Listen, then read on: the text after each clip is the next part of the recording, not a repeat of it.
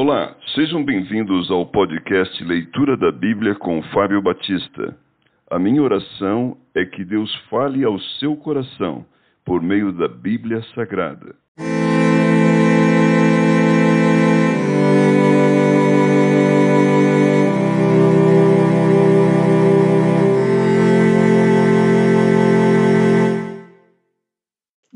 Marcos capítulo 11 A entrada triunfal de Jesus em Jerusalém.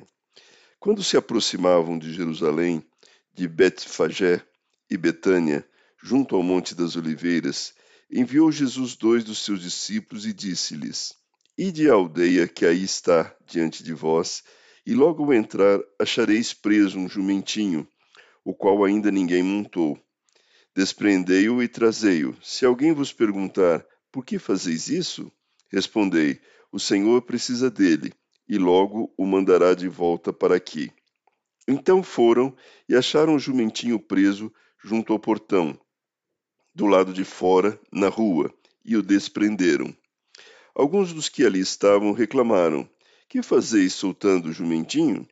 Eles, porém, responderam conforme as instruções de Jesus. Então os deixaram ir. Levaram o jumentinho sobre o qual puseram as suas vestes e Jesus o montou. E muitos estendiam as suas vestes no caminho, e outros ramos que haviam cortado dos campos. Tanto os que iam adiante dele, como os que vinham depois, clamavam: Hosana, bendito o que vem em nome do Senhor.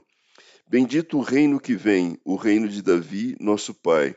Hosana nas maiores alturas. E quando entrou em Jerusalém, no templo, tendo observado tudo, como fosse já tarde, saiu para Betânia com os doze. A figueira sem fruto. No dia seguinte, quando saíram de Betânia, teve fome.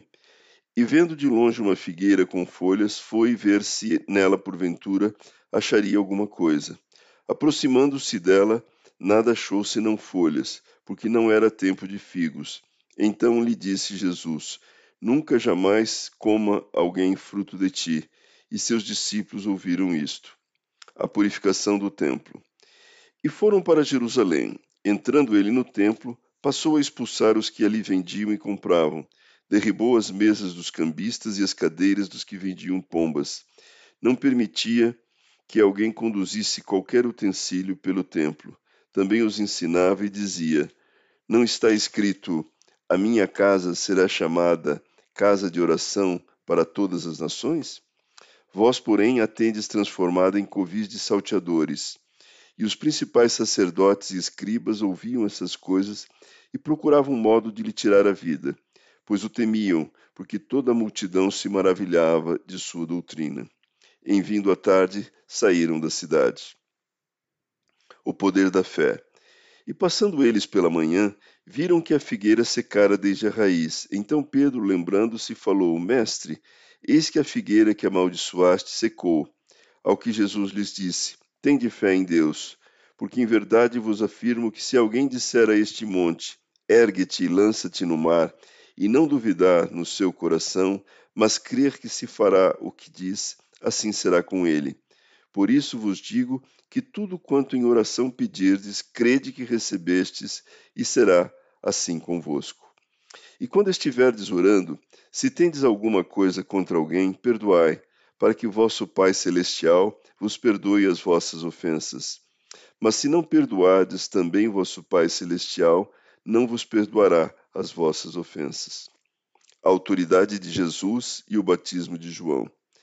Então regressaram para Jerusalém e, andando ele pelo templo, vieram ao seu encontro os principais sacerdotes, os escribas e os anciãos, e lhe perguntaram: Com que autoridade fazes estas coisas?